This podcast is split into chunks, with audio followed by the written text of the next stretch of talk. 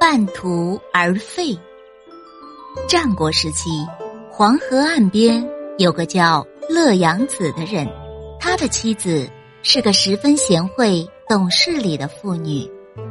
有一次，乐阳子在路上拾到一块金子，拿回家交给他的妻子。他的妻子劝告他说：“我听说有道德的人。”不喝盗泉的水，廉洁的人不接受带有侮辱性的施舍，更何况捡到别人丢失的东西，使自己得利而玷污自己的名声呢？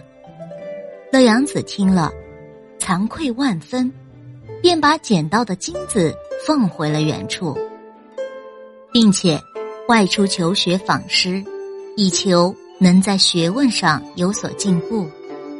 然而，过了一年，乐阳子便回到了家中。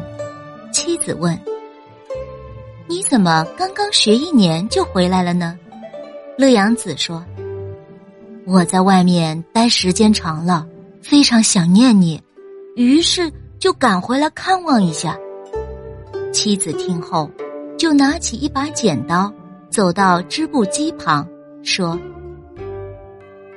这些丝绸。”是把蚕茧抽成丝，再通过织布机织成，是一根丝一根丝，通过长时间的积累而成寸、成尺、成匹的。现在如果把这匹丝绸剪断，以前的劳动就会白费。你在外求学也要日积月累，要通过不断钻研，才能提高自己的学问和修养。如果学了一半就回来。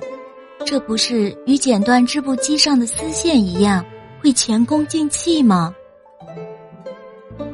乐阳子听了妻子的这番话，非常感动，随即又外出继续求学。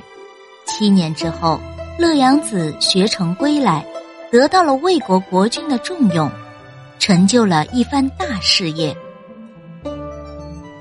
后来，人们就用“半途而废”来比喻。